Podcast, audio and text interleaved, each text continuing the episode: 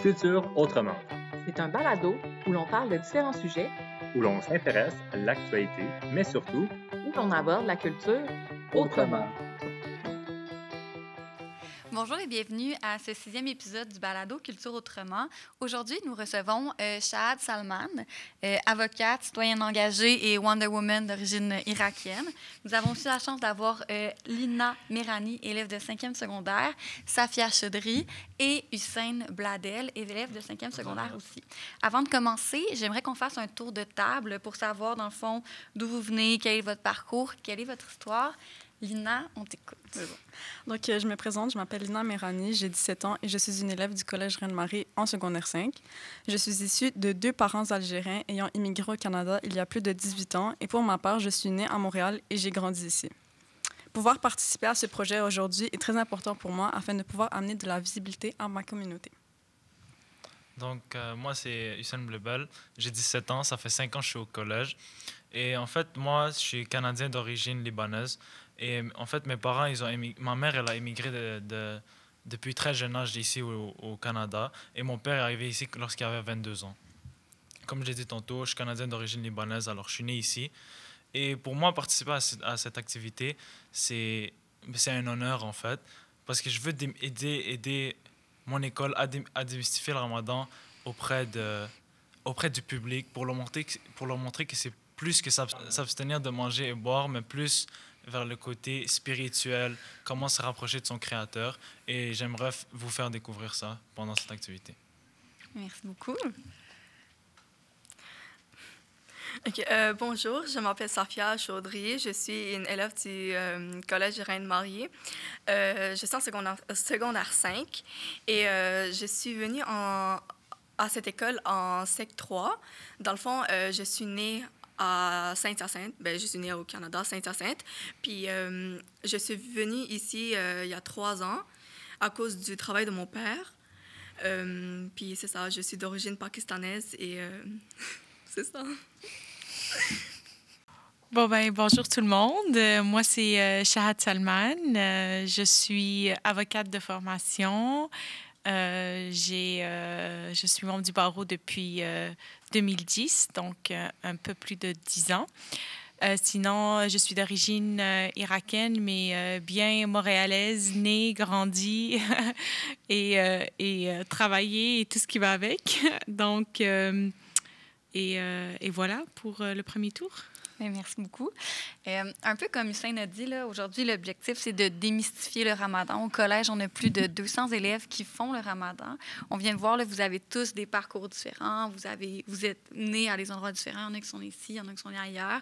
Et j'aimerais savoir, euh, pour vous, dans vos mots, c'est quoi le ramadan? Puis pourquoi vous faites le ramadan, justement? Je ne sais pas s'il y a quelqu'un qui voudrait se lancer et commencer. Je peux... Euh, Vas-y, Lina, t'écoute. Euh, Safia, pardonnez-moi. Ouais. Euh, dans le fond, pour moi, le ramadan, c'est une manière pour moi de, de me ra rapprocher plus de ma foi. Aussi, euh, c'est pour me sensibiliser moi-même parce qu'il y a beaucoup de, de, personnes dans ce monde euh, qui n'ont pas la même opportunité que nous de manger. Et ça, ça nous fait réaliser à quel point on est fortuné. Comme même si parfois on est comme oh, on n'est pas riche, on n'est pas riche, mais comme on, a les besoins de base qu'il y a beaucoup de personnes dans ce monde qui n'ont pas ça. Alors pour moi, c'est une façon de, de me faire euh, la gratitude là. Mm -hmm. Mais je pense que le, le, ramadan, en fait, je pense que c'est vraiment un moment où on se reprend, on travaille sur soi-même. Euh, pendant l'année, souvent, tu, tu, te perds un peu dans tes idées, tu oublies un peu euh, pourquoi pourquoi tu pratiques ce que tu pratiques ou pourquoi tu crois en ce que tu crois. Et donc, je pense que c'est vraiment un, excellent moment où tu, te, tu commences à te ressensibiliser par rapport à c'est quoi tes intérêts, c'est quoi ta foi et euh, tout ça.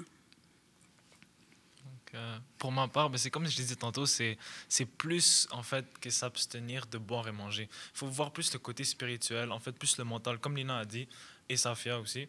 C'est plus, euh, on se concentre plus avec la connexion avec Dieu et se rapprocher et se rappeler pourquoi on pratique cette religion. Mm. Mais moi, de mon côté, c'est un peu, en fait, tout ce que Lina Hussein et euh, Safia ont dit. Puis, euh, je dirais, c'est vraiment euh, une pause que tu prends dans l'année. Donc, évidemment, il y a un côté religieux, spirituel, mais il y a aussi un côté physique. C'est quand même une pause de ta routine alimentaire habituelle qui aussi joue un rôle. Donc, c'est comme un... On est tellement... On vit à un rythme, tellement effréné euh, durant toute l'année, euh, tous les mois. Et on dirait que le ramadan, ça donne une opportunité d'un peu, euh, un peu aller plus doucement pour plusieurs raisons, que ce soit, oui, ton rythme alimentaire, il change, mais en même temps, il y a beaucoup un côté spirituel, comme justement les collègues ont dit autour de la table. C'est, c'est, ça joue beaucoup dans cette prise de, un petit moment de, pour soi, un petit moment de, de transition euh, qui, va nous, qui nous permet à la fin du mois de recommencer, euh, on dirait, euh, c'est pas un nouvel an, mais on, recommence à nouveau, on repart euh, un peu et on essaie de re- recontrôler ce rythme frénétique qu'on vit à, travers l'année. Ah, c'est intéressant, j'avais jamais vu ça comme ça. Je trouve que c'est une belle, c'est une belle perspective que j'avais jamais réalisé que ça permettait de, de prendre une pause d'une certaine façon.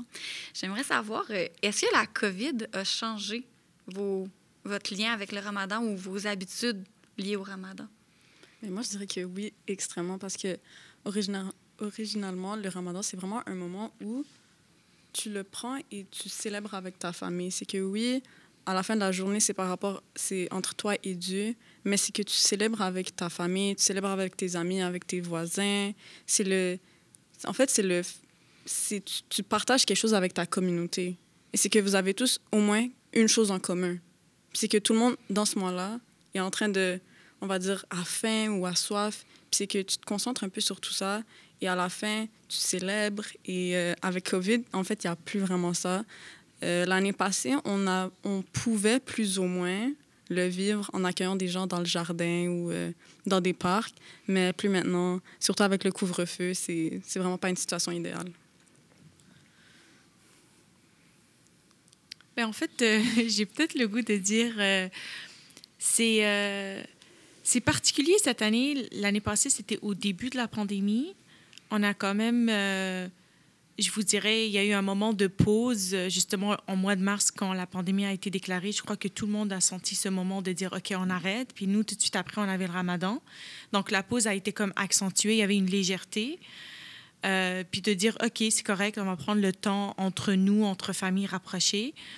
Mais cette année, je crois que euh, il y a comme justement le sentiment, comme tout le monde, de vouloir vraiment célébrer quelque chose, revenir à une certaine normale, puis c'est pas possible. Il y a eu un défi de plus. Mais je crois que de mon côté, que ça m'a permis quand même de... Je crois qu'on on a trouvé... Moi, je crois que ça a facilité mon mois de, avril euh, en partie du mois de mai, parce que malgré le fait qu'on était à la fin de la pandémie, puis il y a eu vraiment un, un moment quand même difficile de traverser un autre couvre-feu et tout, au moins il y avait la signification du ramadan qui me disait de toute façon, c'était le moment de l'année où est-ce qu'il fallait ralentir. Donc moi, je crois personnellement, ça m'a beaucoup aidé, mais définitivement que c'est aussi célébrer avec l'autre, célébrer des, les choses en commun. Donc oui, ça, ça, ça nous a définitivement manqué pour les deux dernières années.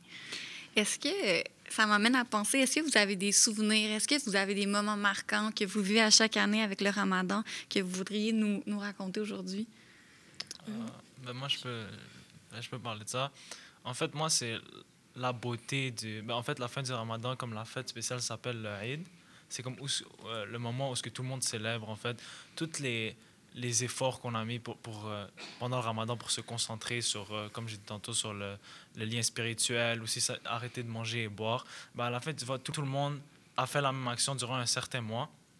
Après, lors- quand c'est le temps de célébrer, ben, tout le monde avait ressenti la même chose initialement. Alors comme la célébration est plus comme... euh, euh, la la- significatif. Exact, significatif pour tout le monde parce que tout le monde a vécu la même épreuve pendant un mois. Et en- mes souvenirs à moi, c'est que à la fin, pendant l'Aïd, on se mettait tout beau, tout chic, puis on allait comme on, se visitait entre familles, les petits enfants. D'ailleurs, moi, je recevais des cadeaux, tout le monde était content, le sourire était jusqu'à là et on passait des bons moments. Mais maintenant, avec le, Covid, comme euh, Shahad et Lina l'ont mentionné tantôt, c'est plus la même chose. Et c'est comme si on avait une petite célébration comme entre familles, comme entre genre, les membres de notre famille, mais pas avec les membres plus éloignés. Alors c'est c'est ça là. Mhm. Euh, ben moi, dans le fond, euh, moi, euh, le réseau plus social, ça m'affecte pas vraiment pendant le ramadan parce que j'ai pas beaucoup de famille ici au, au Canada. Dans le fond, on moi et ma famille, on est les seuls ici. Les autres sont tous au Pakistan. Mais moi, mes souvenirs qui sont les plus... qui- ça me fait vraiment... je sais pas comment dire ça. Sourire, réagir. Sourire, ouais, réagir euh, et tout. C'est plus que quand on était au Pakistan. Euh, je pense que j'avais 10 ans, je pense. Euh, puis on est allé au Pakistan. Puis là-bas, quand on mange pendant le ramadan, c'est c'est gros. Là. Il, y a beaucoup, il, y a, il y a beaucoup de gens, c'est toute la famille, comme plein de cousins, plein d'oncles et tout. C'est vraiment bien. Puis même ici, comme, même si j'ai pas beaucoup, si j'ai pas de famille ici, on se met pareil beau, on va à la mosquée. euh, on mange, on va dans des restaurants, ça me manque vraiment là. Mhm.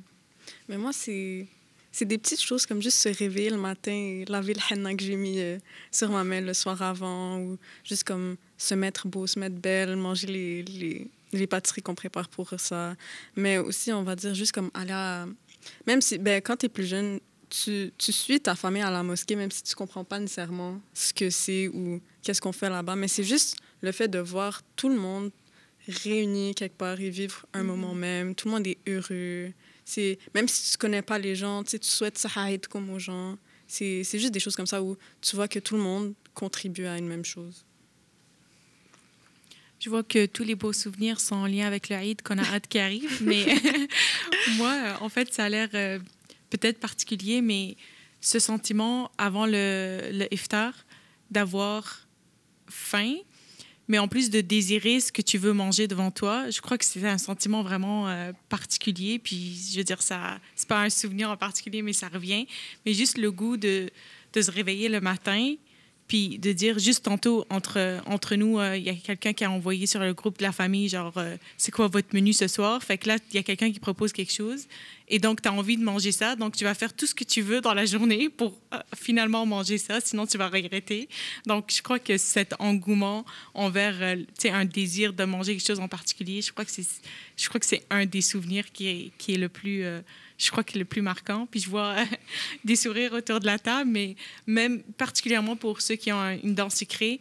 Donc, si tu as un dessert que tu as envie, probablement tu vas faire le tour de la ville pour le trouver parce que tu veux manger ça ce soir. Donc, je crois que ça, c'est vraiment des souvenirs euh, particuliers. Le, le- J'ai une question pour toi. Le iftar, c'est la, la boisson qu'on boit le, le non, matin? l'iftar, c'est en fait le, le nom du, euh, du repas euh, qui brise le jeûne, donc au coucher du soleil. Donc, Ah. Mais On dit iftar, on dit foutour en, en, en arabe. Ah, Je, je crois qu'en français, on l'a traduit comme iftar. Donc, euh, Merci. Euh, j'ai, euh, je me demandais, tu sais, Safia, toi, tu as grandi à Saint-Hyacinthe. Oui. Est-ce que tu vois une différence ou est-ce que tu vois une différence dans la façon dont la communauté musulmane est représentée au Québec entre Saint-Hyacinthe et Montréal? Euh, pour de vrai, moi, je trouve qu'il y a une énorme différence. Parce que là-bas, quand j'étais au pri- depuis primaire, euh, secondaire, j'étais là-bas jusqu'en secondaire 2, là. Puis je suis, venue en- je suis venue ici en secondaire 3. Je trouve que là-bas, il n'y a pas beaucoup de diversité. Euh, j'étais la seule voilée de, de toute l'école. Puis la, une des seules musulmanes aussi. Alors, euh, autour de moi, il n'y avait, y avait pas de culture. C'était juste des, des blancs. Puis, genre, je me sentais vraiment exclue la plupart du temps. Et je me sentais vraiment différente. Puis, genre, j'avais un peu honte aussi de mon voile, parfois, parce qu'il y a des gens qui me faisaient sentir comme ça. Aussi, euh, je me rappelle, euh, j'ai une anecdote. euh, J'étais en première année du primaire. Puis euh, c'est la première fois que j'avais porté le voile. Puis c'était moi, parce que comme je voyais ma mère le porter, j'étais comme, ah, c'est bien cool, je vais le porter. Fait que là, j'avais comme 7-8 ans, je pense. Je suis allée à l'école avec le voile, toute, toute, toute heureuse et tout. Là, je m'en sors dans la classe. La prof, après quelques temps, elle me sort de la classe. Puis euh, elle rapporte deux, trois surveillantes avec elle. Puis elle est comme, qu'est-ce que t'as sur la tête? euh, Est-ce que t'as des poux? Puis moi, j'étais comme, ah, je savais même pas c'était quoi des poux. Puis euh, j'étais comme, j'étais vraiment comme, qu'est-ce qui se passe, vous voyez? Puis j'avais, j'étais un peu, euh, j'avais un peu la honte parce que j'étais comme, qu'est-ce qui se passe, pourquoi? Fait que là, après, je l'ai enlevé pour la journée. Mais là, après, je suis allée à mon père en pleurant. Là, j'étais comme, Yo, euh, il me laisse pas, il me laisse pas porter le voile. Puis j'étais vraiment triste parce que c'était comme si les profs étaient sur moi, étaient comme enlève ça là, c'est pas bien.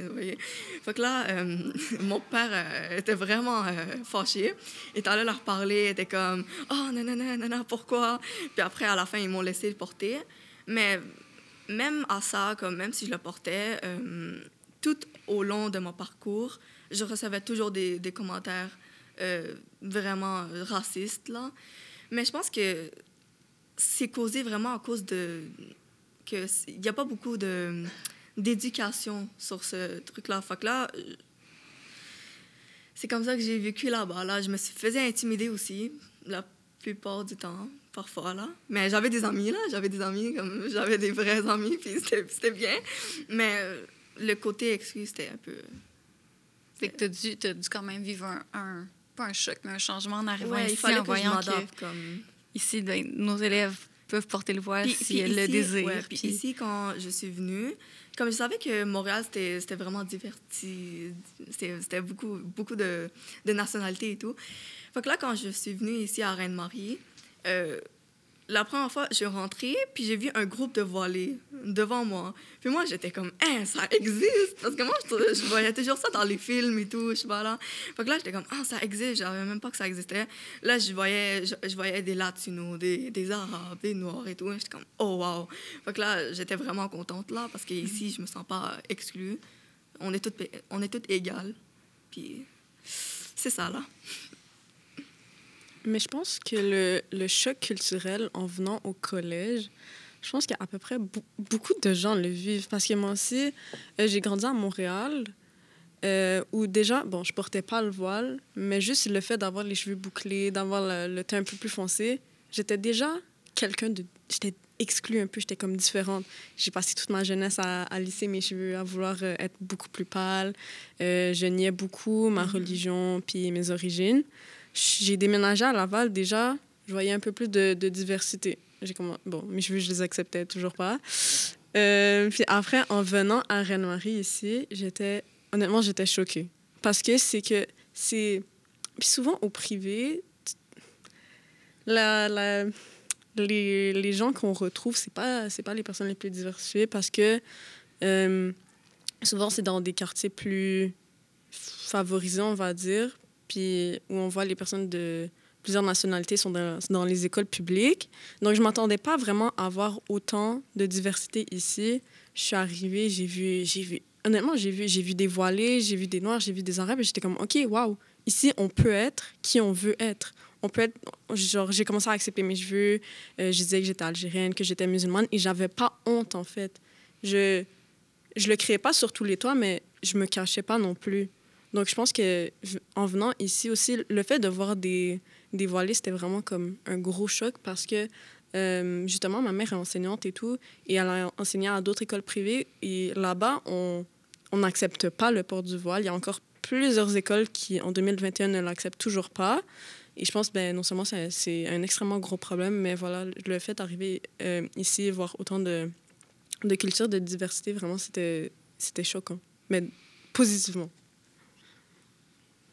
Mais je pense que là, on est une des rares écoles privées qui acceptent euh, que les filles portent le voile Mhm. ici, euh, dans le fond. Mhm. Mais c'est fou de penser quand même que on est rendu en 2021 et un, un tissu sur la tête de quelqu'un fait que, oh non, tu peux pas. Mais Tu n'as pas le droit à l'éducation dans notre école. je me C'est fou. souviens, je n'aimerais pas l'école, mais mon ancienne école secondaire, c'était une école privée, il fallait remplir une, une feuille, là, un questionnaire. Mm-hmm. Puis c'était une question qu'on posait, si les filles étaient voilées ou pas. Wow. Puis je- c'était en 2005, là, Mhm. mais je m'en souviens. Puis je me souviens, avoir- avec mon regard d'enfant, me dire Mais pourquoi on me demande ça? Qu'est-ce que ça change tu sais? Ouais. Hussein, toi, comment tu te sens? Est-ce que tu vois l'impact des préjugés dans ton entourage? Euh, moi, pour de vrai, j'ai, ben, je suis un, je suis un garçon, puis dans notre religion, on n'est pas. Il n'y a, y a aucun, y a aucun euh, vêtement qui est comme imposé. Il faut pas comme se couvrir d'en haut jusqu'en bas. Mais j'ai jamais. Comme Safia a dit, moi, je crois que le manque de- d'éducation, ça vient du manque de diversité, en fait. Parce que si je suis habitué à avoir, exemple, euh, plein d'ethnicités, plein de nationalités, en fait, euh, alentour de moi, exemple, maintenant, j'ai fait partie des équipes sportives pendant environ 4 ans. Cette année, ça a été cessé à cause du Covid, bien évidemment. Mais dans mon équipe, il y avait des Arabes, des Latinos, des Noirs, des Blancs. Il y avait tout. tout, tout- toutes les, les, les nationalités que vous pouvez penser, il y, en avait dans l'équipe. Alors, dès, depuis tout jeune âge, en fait, je vois que ça. Je vois plein d'ethnicités. Alors, dans ma tête, à moi, ben, OK, tout le monde est égal, tout le monde a le droit de faire ce qu'il veut, tout le monde a le droit d'être qui il veut être, en fait. Alors, comme Sophie a dit à Saint-Hyacinthe, ben, il n'y a, pas beaucoup de- il y a pas beaucoup de diversité. Alors, ce manque-là peut affecter la mentalité de quelqu'un face à une certaine situation. Et c'est pour ça que euh, à Saint-Hyacinthe, peut-être il y a du racisme ou il y a des préjugés par rapport à, cer- à certains aspects. Mais ici, surtout au collège, j'ai jamais ressenti ce besoin d'être une autre personne, en fait. Mhm. Mais Vas-y.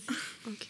Mais je pense euh, par rapport au, au fait qu'on disait que le manque d'éducation et tout, c'est aussi que tu vois que les gens, ils, ils portent des, des commentaires racistes et tout, mais de façon où, oh, ben non, je niaise. Ils réalisent Ou- pas. Mais c'est que.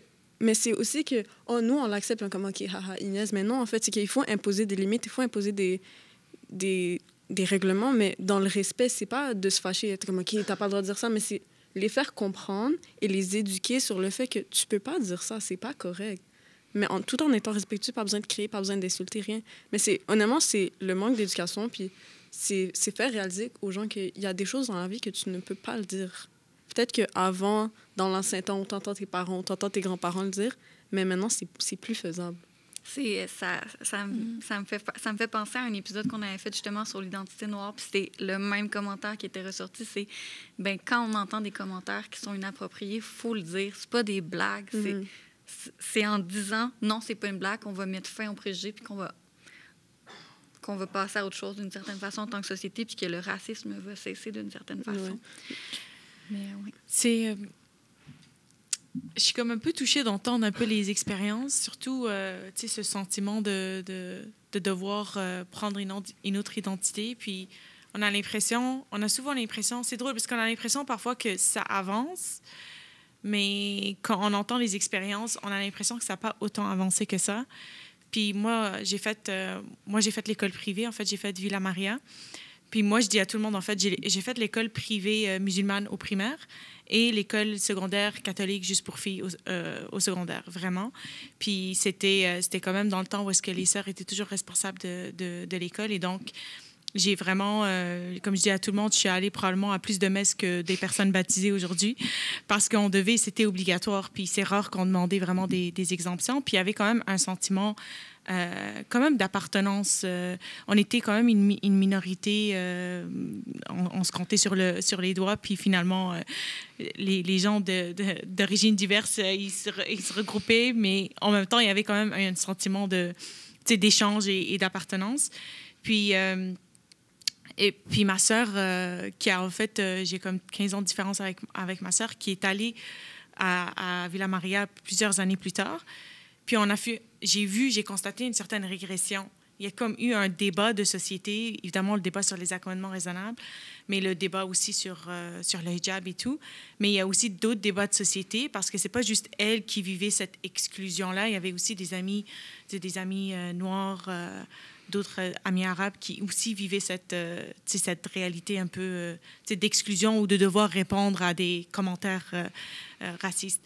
Et, et je sais pas, c'est peut-être cyclique, c'est peut-être cyclique, mais c'est certain que je crois que les écoles, les écoles ont beaucoup un rôle d'éducation à jouer, mais dans son sens large. On parle aujourd'hui de personnes s'identifiant comme musulmanes, mais à la fin, c'est vraiment des à, la fin, il faut juste s'assurer d'avoir un sentiment d'appartenance à, cette communauté qui est l'école ou à cette société plus largement. Puis c'est là où est-ce qu'il faut travailler et nourrir.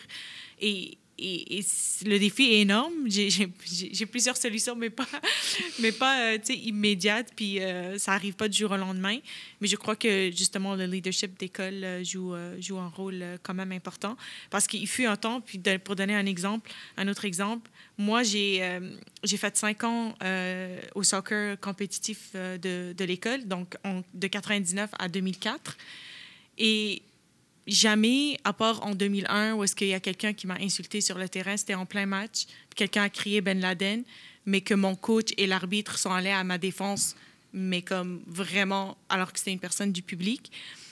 j'ai eu aucun problème avec ah est-ce que je devrais euh, jouer avec le, le, voile ou sans voile avec pantalon et tout et mes coachs m'ont toujours défendu quand ils disaient euh, que je devais porter un short par exemple et là tu vois après en 2007 quand on a banni avec la FIFA puis après qu'on a ramené ça, ça a créé un creux qui était vraiment difficile à, à, combler. Mais quelques années plus tard ma sœur finalement a pu jouer le même avec la même équipe avec euh, le hijab et, et, donc, c'est ça. Est-ce que c'est cyclique? Ben, on n'espère pas, mais c'est sûr que les expériences euh, que j'entends autour de la table me, rejoignent vraiment beaucoup, alors qu'on est quand même dans un contexte euh, générationnel de quelques années. Là, je ne suis pas si plus vieille, mais ça, me, ça me fait rappeler des, euh, des sentiments quand même.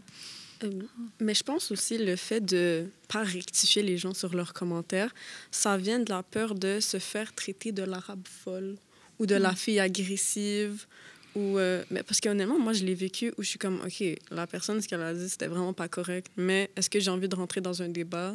Ou est-ce que j'ai envie que maintenant on me classe en tant que personne de comme, OK, Lina, tu peux pas niaiser avec elle, tu peux pas. Là, c'est comme, tu veux rectifier la personne, tu veux obtenir le respect que tu. Euh, que tu que tu mérites. Que tu mérites, voilà, que tu mérites. Mais est-ce que ça vaut la peine de s'entraîner dans tout ça ou encore on t'ajoute des préjugés sur toi? Puis aussi le fait de. Sur la situation de Shahad avec euh, le, soccer, les coachs qui prennent leur défense, c'est que ça, je trouve, ça dépend vraiment de la personne. Il n'y a pas nécessairement beaucoup de personnes. Parce que moi, je le vois souvent où les gens sont comme moi, ça ne me concerne pas, je ne vais pas nécessairement aller aider. Je vais me taire, je vais rien faire. Mais le fait de se taire, c'est du côté de, de la personne qui a tort, en fait. Donc, il y a plusieurs optiques à tout ça. Mais le silence est une opinion oui, et c'est un choix. Donc, euh, ça, absolument.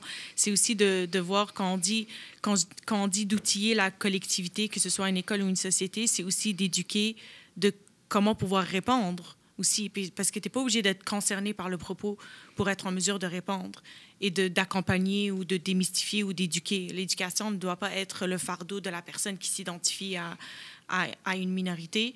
Et donc, c'est là aussi, euh, je crois, euh, d'éduquer que, ben, de dire que le silence, euh, c'est une opinion. Et si tu. On, on l'a vu dans des situations dans le métro. Donc, si tu ne réagis pas, si tu n'es pas là en appui, que ce soit avant ou après, on ne se dit pas de prendre les armes ou de prendre le poing puis d'aller attaquer la personne, mais vraiment juste d'être là en support à la personne qui vient de vivre quelque chose par un simple geste, une, une parole ou euh, un, un, un est-ce que ça va? Mm -hmm. Je crois mm-hmm. que c'est là où est-ce que on, on se dit comment est-ce qu'on peut outiller les gens, puis ça commence par les, les petits gestes. Ben moi, ben moi, je trouve que comme c'est bien de garder le silence, mais parfois, vous voyez, parce que comme quand tu gardes trop le silence, là, les gens vont être comme ah c'est normal, ils, ils, vont continuer. Genre il faut que tu mettes tes limites comme t'aimes pas quelque chose, tu, tu dis. Puis c'est ça qui, qui aide vraiment là, comme je veux dire moi, c'est sûr que j'étais jeune avant, puis je savais pas comment mettre mes limites, parce que c'était comme si j'étais la seule contre plein de monde. Vous voyez? Parce que même si je leur disais quelque chose, je pense pas qu'ils qu voulaient s'éduquer. Vous voyez? Il y avait leur opinion, était comme, c'est tout. Je pense que, en fait, le fait de, de, se poser ces questions qui peuvent porter à connotation raciste, étant un enfant et le disant d'une façon non respectueuse, mm -hmm. on peut excuser ça. Parce qu'on va dire que l'enfant a moins de filtre, il n'a pas encore grandi, c'est pas nécessairement qu'est-ce que tu peux dire, qu'est-ce que tu peux pas dire. Tu peux pas dire. Mais étant un adulte, je pense que si tu te questionnes, tu peux poser les questions, mais il y a une façon de rester respectueux dans tout ça. C'est que tu n'as pas besoin d'aller faire OK, ben je comprends pas qu'est-ce que tu as sur la tête. Je pense qu'il y a une façon que tu peux juste le dire en approchant la personne et en étant comme éduque-moi sur, sur, sur le sujet, en fait. Apprends-moi. Pas besoin d'être comme agressif ou. Euh, ou quand tu poses ta question, la personne à qui tu la poses, elle se sent mal, en fait. Donc, mm. c'est ça. Parce que... Euh, tu peux y aller, tu okay, peux y aller. Mais moi, je crois comme euh, ça dépend de la personne, en fait. C'est, on est rendu dans, dans une société où on voit de tout. Alors, ça dépend, ça dépend si la personne est ouverte à voir cette nouveauté. Mm -hmm. Et la façon que euh, cette personne qui découvre, en fait, approche une certaine situation, ben ça, ça en dit, ça en dit beaucoup sur, sur qui elle est, comment elle réagit et pourquoi en fait elle, elle, euh, elle fait ces actions-là? Mm. Alors. Mais oui, c'est en se poser plus de questions sur le pourquoi. Je crois qu'on avancerait aussi. Puis poser la question sur le pourquoi, la personne réagit de cette façon-là ou aimer ce genre de propos. Mais c'est là où est-ce que ça ouvre la conversation de dire, ben, on a tous vécu quelque chose et c'est dans le partage des histoires que tu es capable de, de peut-être saisir ce, ce, pourquoi. Puis je crois que les gens, euh, quand tu racontes les histoires ou des expériences, de plus en plus, c'est là où est-ce que ça peut, ça peut peut-être, euh, c'est même une forme de réponse à cette personne-là qui émet des propos euh, racistes ou, islamophobes ou, ou, ou, xénophobes. Donc, c'est ça. Je crois qu'il y a beaucoup, parce que je regarde beaucoup ce qui, les conversations qu'on a actuellement en tant que société, puis toute cette idée de vouloir former les gens sur quelque chose. Mais je trouve qu'on on, passe trop de temps à vouloir peut-être euh, trop former sur quelque chose plutôt que juste d'avoir des conversations sur les vécus, les réalités. Puis c'est là où est-ce que les écoles, à mon sens, jouent un rôle vraiment important. Puis moi, je me rappelle, nous, on avait euh, un prêtre avec qui on avait commencé euh, les premières années, surtout euh, euh, à avoir des conversations juste des midis de, dialogue sur le, la Bible et le Coran, parce que la Bible, on devait la. Ça faisait partie du curriculum, donc on l'a étudié. Et il y avait toujours dans le cours de, de, religion cette possibilité peut-être de parler d'autres religions, mais c'était principalement la religion catholique. Et donc, on s'est créé des midis d'avoir des conversations avec le prêtre et juste ça, ça a démystifié beaucoup de, de réalités. Jusqu'à ce qu'à un moment donné, euh, on n'avait pas euh, accès à la chapelle. La chapelle était vraiment réservée lors des, cérémonies. Puis là, à un moment donné, euh, on commençait à faire nos rencontres dans la chapelle. Puis le, les gens sont comme, hein, pourquoi est-ce qu'on a des rencontres de dialogue dans la chapelle? Mais tu sais, c'était juste une façon aussi d'encourager les gens d'avoir ce genre de conversation euh, ouverte. Mais c'est n'est pas quelque chose que tu trouves souvent dans... je crois que c'est là où est-ce que les, milieux, les, les directions d'école ont un rôle, à jouer. Puis c'est pas vraiment nécessairement d'attitrer quelqu'un ou, euh, ou, un individu qui va être responsable de ça. C'est de voir comment est-ce qu'on peut le faire de façon naturelle euh, dans l'école, euh, quotidiennement et non pas de façon ponctuelle. Donc, c'est vraiment parce que j'entends vraiment tout ce qui. J'apprends beaucoup des, de, de, Lina, de, de Hussein et de Safia juste parce que ce pas des réalités que j'ai vécues non plus. T'sais. Pourtant, euh, on peut s'identifier au même groupe, catégorie d'individus, mais on a tous des, des, vécus différents. Donc, je crois que c'est vraiment important de, de voir comment est-ce qu'on peut avoir ce genre de conversation de façon constante. J'avais euh, quelque chose à dire. Euh, comme, Lina, comme Lina a dit avec les commentaires que les gens ils peuvent poser sur nous. Quand temps, si tu es un enfant, c'est sûr que ça pose, mais comme en même temps, ça, laisse une trace sur, euh, sur l'enfant. Comme moi, je me rappelle, euh, à Saint-Hyacinthe, il y avait des personnes qui, étaient vraiment fermes d'esprit, mais il y en avait qui étaient vraiment ouverts d'esprit aussi. Là, comme, je vais pas... Euh, je vais pas il y avait des bonnes personnes, il y avait des mauvaises personnes. Puis l'affaire, c'est que il y avait des personnes qui me demandaient, genre, « Ah, est-ce que tu peux m'expliquer pourquoi tu portes le voile? » ça c'est moi ça me faisait monter ma confiance en soi. J'étais comme ah ok une personne qui veut savoir. Mais comparé à une personne qui me disait oh c'est tellement plate il faut que tu caches tes cheveux. Euh, ça, ça, faisait un peu baisser ma confiance. Puis ça fait ça me faisait un peu euh, la honte aussi. J'étais comme ah je devrais enlever le voile. Puis j'ai eu plein de pensées comme ça que ah je devrais enlever le voile. Parce que comme personne le porte ici. C'est juste des cheveux. Vous voyez mais comme c'est plus que juste des cheveux pour moi, comme avec le voile et tout. Puis aussi, comme euh, Shahad, euh, elle a dit, genre que le coach, euh, il lui encourageait pour euh, qu'elle porte le voile, puis elle puisse pas porter des shorts et tout. Moi, je trouve que ça, c'est une bonne manière de comme ça, ça augmente la confiance dans l'enfant.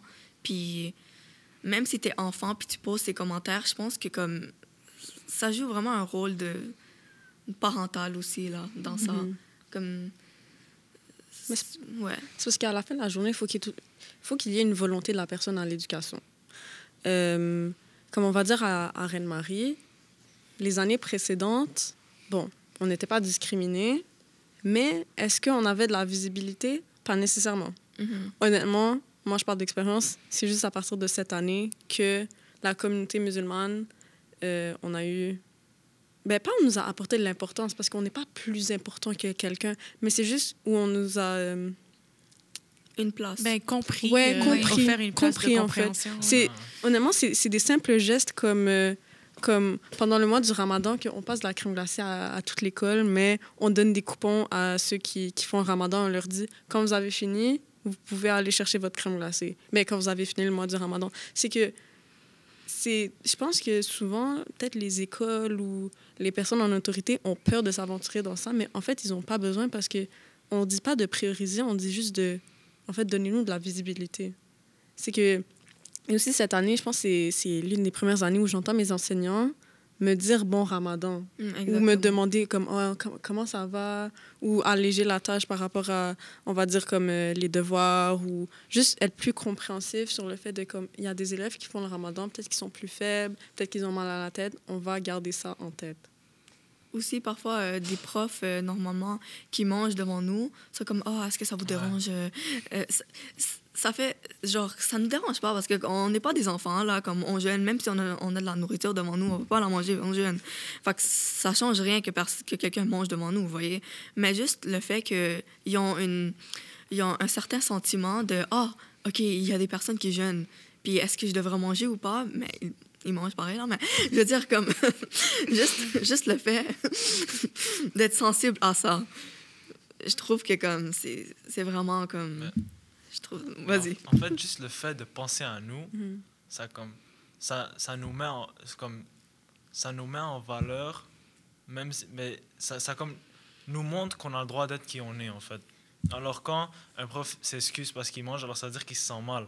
Alors il, il sait que genre pour lui même si comme on jeûne et on on n'a pas le droit de manger, on n'a pas on a peut-être on a mal à la tête comme elle a dit des fois il y en a qui allègent les devoirs.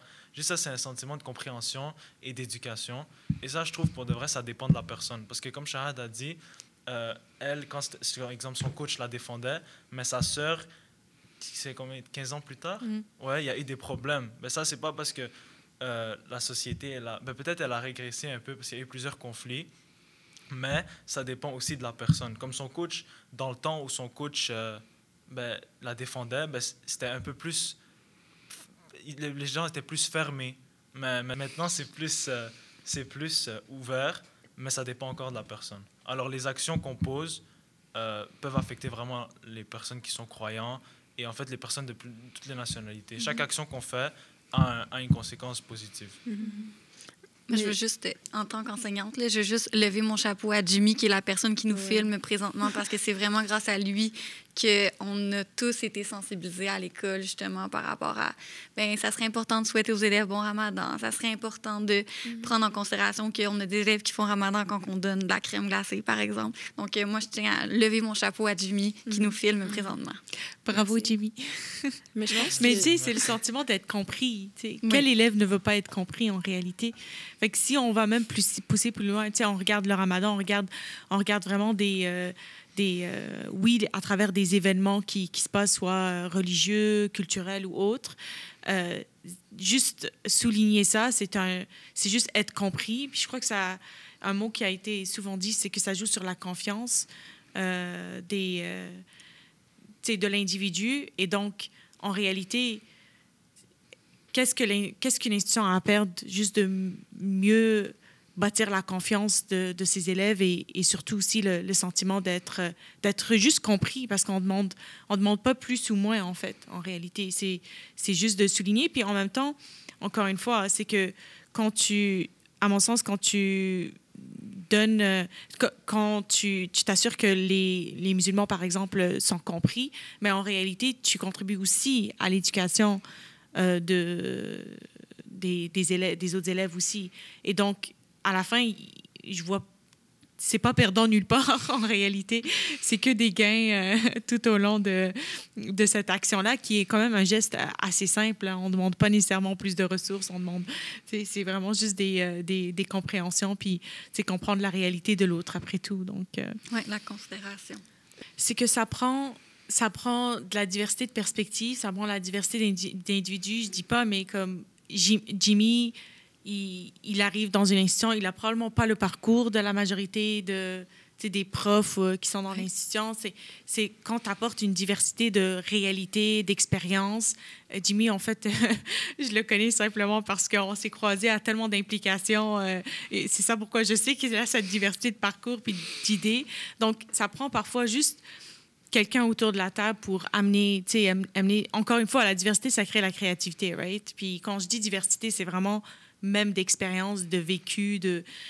Donc, ça prend, ça prend pas grand-chose, mais je crois que comme, comme organisation, si on, on se fixe, si on se fixe comme objectif un certain bien-être, ben c'est là où est-ce que si on prend le temps juste de décortiquer c'est quoi ce bien-être euh, pour, pour les élèves, ben à ce moment-là, on retrouve facilement les élèves à quoi ils s'identifient, puis on est capable aussi de mettre le doigt sur c'est quoi le bien-être des, individus. Parce qu'à la fin, on le fait pas juste pour le- les musulmans, on le fait pas juste pour ceux qui s'identifient à d'autres orientations sexuelles, on le fait pas. Donc à la fin, c'est on recherche le bien-être, puis je crois que c'est juste de prendre ce temps-là que je crois pendant longtemps les, institutions ont toujours été juste dirigées par un, cadre homogène. Puis je parle pas nécessairement de, de, de- personnes blanches, mais vraiment euh, une vision peut-être homogène qui a fait en sorte que peut-être on a manqué cette idée de prendre un recul pour dire ah qu'est-ce qu'on pourrait faire quelque chose de différent? Parce que en fait je le vois beaucoup moi dans dans le, travail euh, que je fais avec plusieurs euh, institutions dans différentes industries.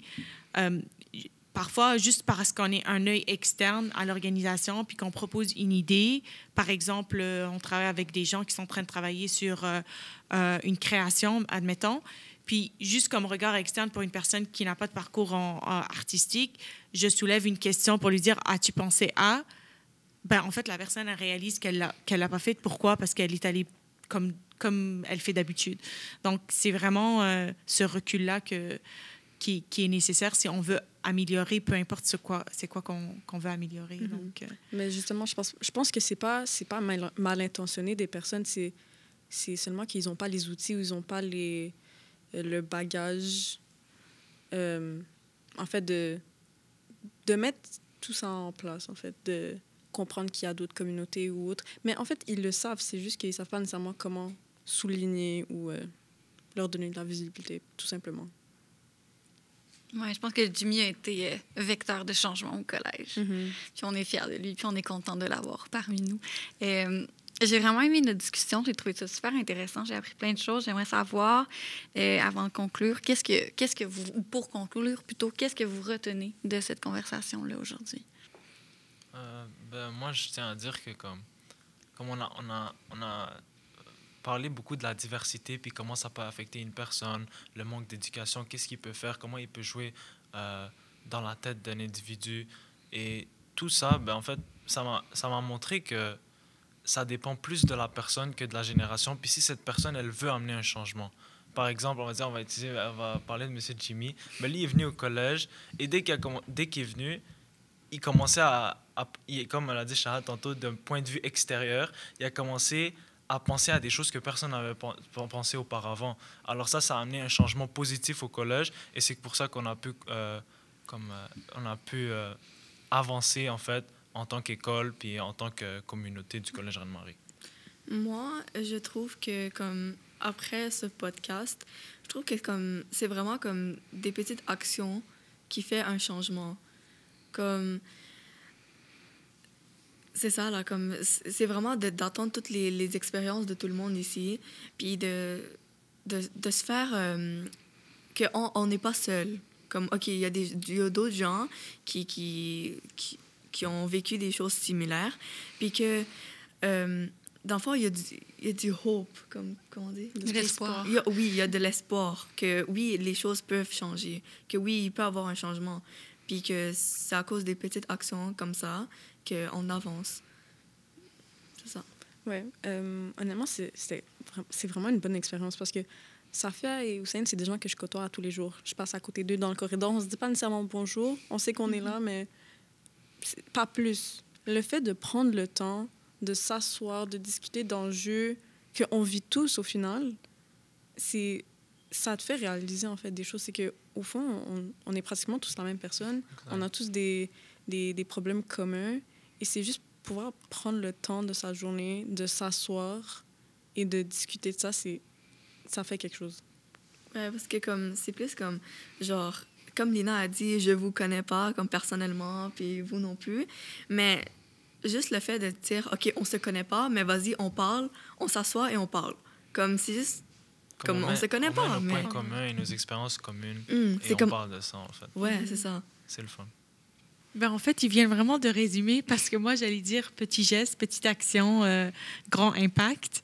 Et, euh, et prendre le temps, je crois que ça ressort beaucoup. euh, puis prendre le temps de, d'une- de toutes les perspectives, comme direction, de prendre un recul, mais aussi comme, euh, comme individu, comme collégialité, de prendre le temps de parler à une personne que tu vois pas, à qui tu, oui, tu dis allô, mais tu prends pas le temps de comprendre son histoire. Puis après tout, euh, je crois que ça résume, ça résume vraiment, euh, vraiment bien euh, la conversation. Puis moi, j'ai beaucoup appris parce qu'encore une fois, honnêtement, je connais personne autour de la table, mais euh, vraiment juste de, de- de réaliser que que- qu'un qu'un geste peut jouer beaucoup sur...